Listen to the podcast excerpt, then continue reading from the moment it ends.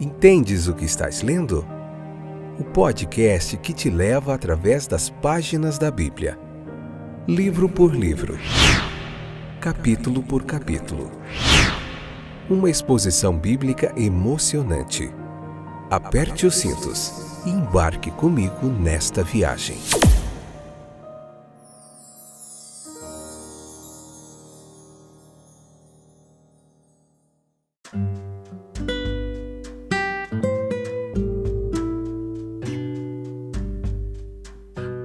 Olá, povo de Deus, tudo bem com vocês? Os nossos companheiros de viagem através das páginas da Bíblia. Esse é o podcast Entendes o que estás lendo, esse momento fantástico de reflexão, de aprendizado. Nós fazemos aqui uma pregação expositiva, que é fidelidade ao texto. Temos é, atingido vários lugares do Brasil e do mundo aí com essa palavra e tem sido muito jóia. Fico bastante agradecido a vocês que têm nos acompanhado. É, eu sou o Fábio, como muitos já sabem. Hoje nós vamos ver Lucas capítulo 23, a parte 2, episódio 347. Esse capítulo 23 terá cinco episódios, é bastante assunto. Depois nós vamos para o capítulo 24. E aí, em quatro episódios, nós vamos encerrar o livro de Lucas e começar o livro de Levítico. Vai ser uma jornada bem jóia e eu espero contar com a sua audiência e a sua paciência. Vamos falar hoje do caráter de Pilatos.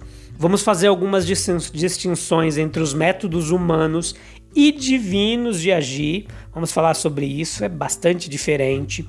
Vamos falar do Salvador misericordioso na cruz.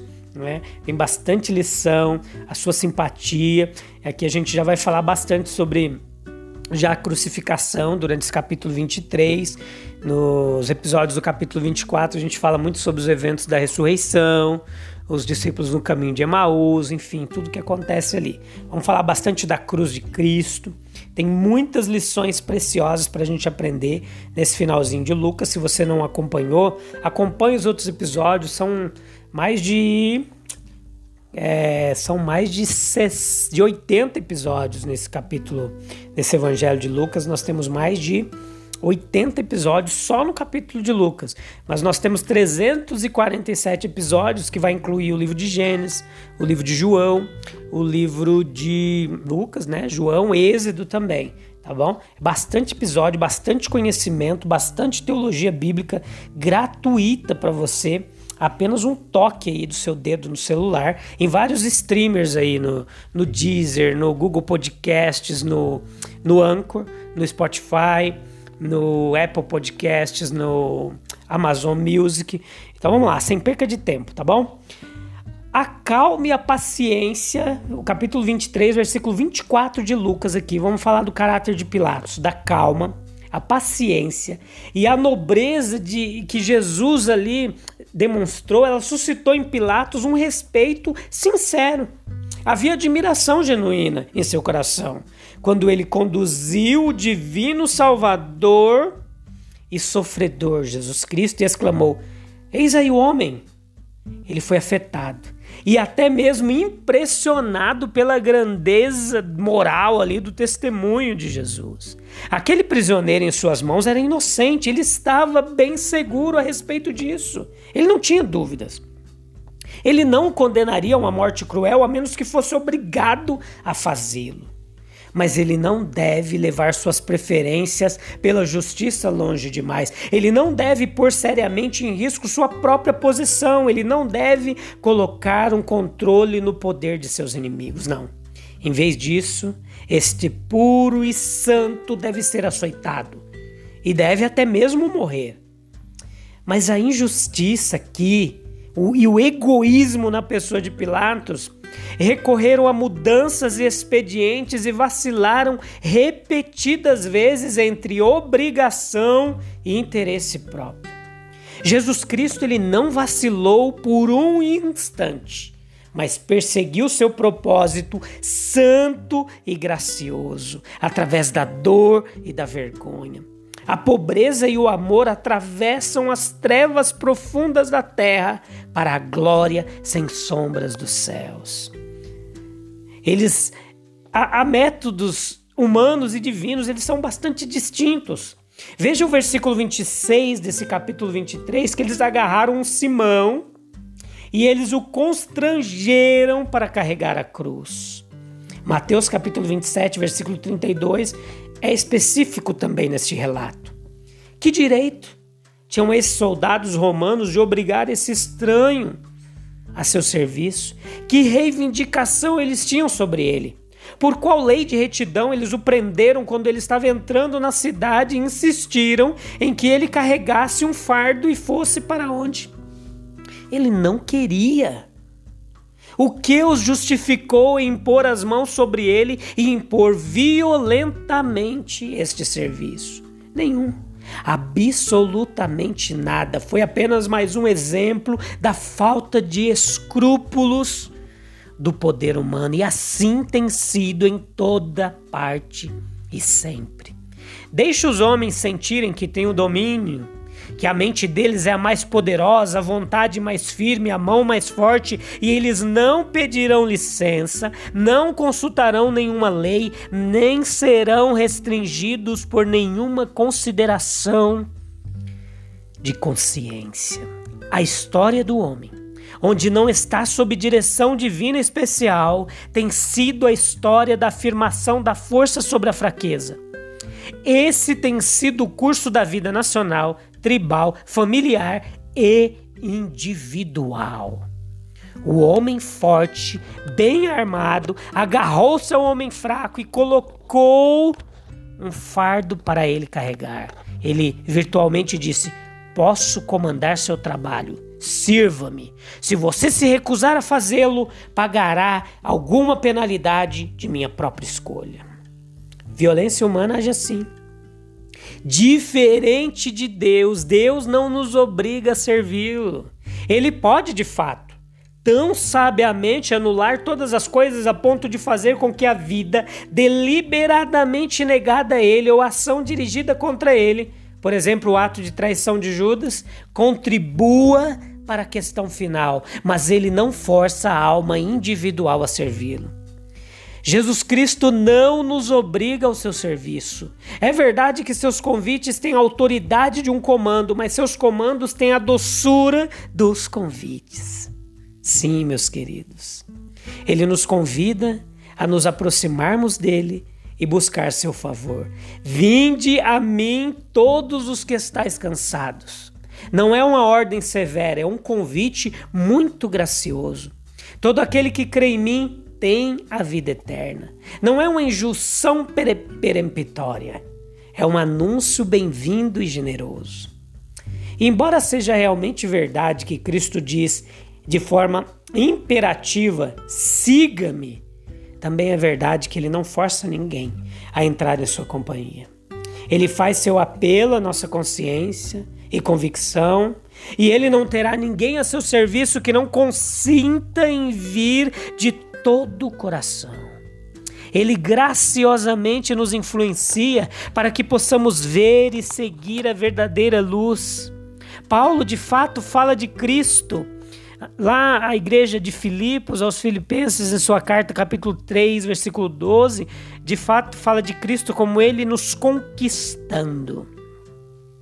Mas isso se referia a manifestação muito excepcional de seu poder divino. E a linguagem é fortemente figurativa. O Espírito de Deus ilumina nosso entendimento, afeta nosso coração mas ele não nos obriga a decidir sem o consentimento de nossa própria vontade. Não. Em última instância, temos que escolher a vida ou a morte. Ele nos chama para um discipulado completo, seguindo como alguém que carregou uma cruz. Ele nos faz saber que não encontraremos a, a plena aprovação se não carregarmos a cruz depois dele, se não seguirmos no caminho do amor sacrificial. Ele nos promete descanso aqui e uma grande recompensa no futuro se ouvirmos Sua voz e assim o seguirmos. Entre a compulsão humana e o convite divino, há uma amplitude extraordinária. Uma é uma tirania intolerável, a outra é a justiça essencial e introduz a verdadeira liberdade, o descanso espiritual, a alegria permanente. Havia um Salvador misericordioso na cruz. Entregue à vontade dos judeus pela indecisão de Pilatos, Jesus aceita a cruz e segue sob seu peso esmagador para o Calvário. Mas vendo desmaiar sobre ela, eles colocam Simão Sirineu em serviço e ele tem a honra eterna de seguir atrás de Jesus. Assim é em todos os fardos da vida. A parte mais pesada deles, dos nossos fardos, é carregada pelo Mestre compassivo, enquanto a parte mais leve ele permite que seu povo carregue atrás dele. Nós devemos notar aqui algumas coisas muito peculiares. Versículo 34, nós vemos que ele ora, ele intercede ali na cruz. Pai, perdoa-lhes, porque não sabe o que fazem. Nunca houve um espírito tão perdoador manifestado desde que o mundo começou. Não é de admirar que as cenas moribundas assumissem sempre depois de uma nova auréola e que os mártires fossem, fossem capazes, apesar do sofrimento, de perdoar seus assassinos e interceder por sua salvação. Foi a glória da paciência que se manifestou na cruz. Os versículos 35 ao 38, nós vemos que enquanto eles andam ao redor da cruz em seu egoísmo, os judeus acusam Jesus de autonegligência. Ele salvou outros, mas agora ele não tenta salvar a si mesmo. O primeiro reconhecedor do reino de Cristo. Os versículos 39 ao 43. Um na vasta assembleia. No entanto, vê abaixo da superfície e reconhece a soberania do alto sacrifício. A princípio, injuriando a Cristo, ele passou a ver sob o exterior manso do Salvador o Espírito régio, aquele que estava do lado dele na cruz. Por isso ele muda de lado ele começa a compreender o outro malfeitor que continua suas maldições profanas e então silenciosamente implora ao Senhor que se lembre dele quando ele vier em seu reino. O pobre ladrão, que talvez tenha lutado sob algum falso Messias e sabia quais eram as esperanças judaicas acredita que esse manso e sofredor na cruz, ao lado dele, ainda virá o seu reino. Quando esse advento será, ele não sabe, mas mesmo no tempo distante será bom para ele ser lembrado. Assim ele ora e é atendido. Nos versículos 44 e 46, nós vemos a consumação. Não é de admirar também que o véu do templo se rasgou ao meio pois foi exatamente isso que sua morte garantiu um caminho para o mais sagrado através do véu rasgado de sua carne. E então, quando o clamor de desolação, aquele clamor alto e amargo, meu Deus, meu Deus, por que me desamparaste? Havia dado lugar a uma calma segurança. E em meio à luz que retornava, o último clamor da cruz subiu ao céu: Pai, em tuas mãos entrego meu espírito. Há muito para nos encorajar e fortalecer nessa consumação na cruz. Há muito de simpatia na pessoa de Jesus. Antes de chegar ao Calvário, ocorreu um incidente interessante e instrutivo. Entre a multidão tumultuada que rodeava os soldados e suas vítimas, havia muitas mulheres Alguns estavam melhor longe. Nós estamos dispostos a pensar de uma cena tão brutal e tão angustiante como essa. Mas vamos acreditar que há algo melhor do que a curiosidade, essa gratidão, esse afeto, essa piedade feminina atraiu. Apesar do encolhimento natural este triste fim, Seja por quaisquer motivos impelidos, elas certamente foram movidos a uma forte compaixão ao verem o profeta de Nazaré, o grande mestre, ser levado à morte.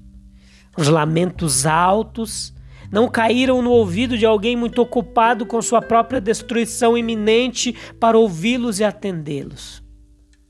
O nosso Senhor deu essas mulheres chorando a resposta que está registrada aqui, mais longa e completa do que deveríamos supor que as circunstâncias permitiam. Não chore por mim. Alguns homens agem como se fosse apropriado expressar simpatia pelo Salvador por causa dos seus sofrimentos. É de fato impossível ler a história de suas últimas horas e perceber é, o que tudo isso significava, sem ter nosso sentimento de simpatia muito aguçado. Mas Jesus Cristo não pede que expressamos a Ele ou uns aos outros a nossa simpatia por Ele como aquele que então sofreu. Esses sofrimentos são passados. Eles o colocaram no trono do mundo. Eles tornaram mais brilhante do que nunca sua coroa celestial, mais profunda do que nunca.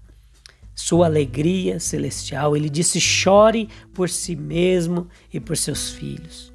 Sabemos bem que razão essas mulheres tinham, tanto como patriotas como como mães, para se preocuparem com o destino que ameaçava seu país e seus lares. O nosso Senhor certamente não condenaria, não menosprezaria, uma simpatia altruísta. Aquele que chorou em Betânia e cuja lei de amor era a lei que cobria e inspirava, não poderia fazer isso desprezar aquelas mulheres que choravam. De fato, raramente ficamos mais perto dele do que quando choramos com os que choram. Mas há muitas vezes em que somos tentados a nos incomodar com a dificuldade menor de nossos irmãos, em vez de nos preocuparmos com a nossa, muito maior. Não fique cego às dores corporais ou às lutas circunstanciais do seu semelhante. Olhe com avidez e seriedade para a sua própria reputação, para a brecha que é cada vez mais visível na sua própria vida. Para o fato de que você está descendo palpavelmente a ladeira que leva à ruína espiritual. Então precisamos se preocupar com o próximo, se preocupar conosco também. E vamos juntos eu te encontro no próximo episódio. Vamos ver muitos detalhes ainda da crucificação de Jesus, muitas lições importantes, interessantes e edificantes para mim, para você, para nossa vida. Te encontro lá. Deus abençoe. Até breve. Tchau, tchau.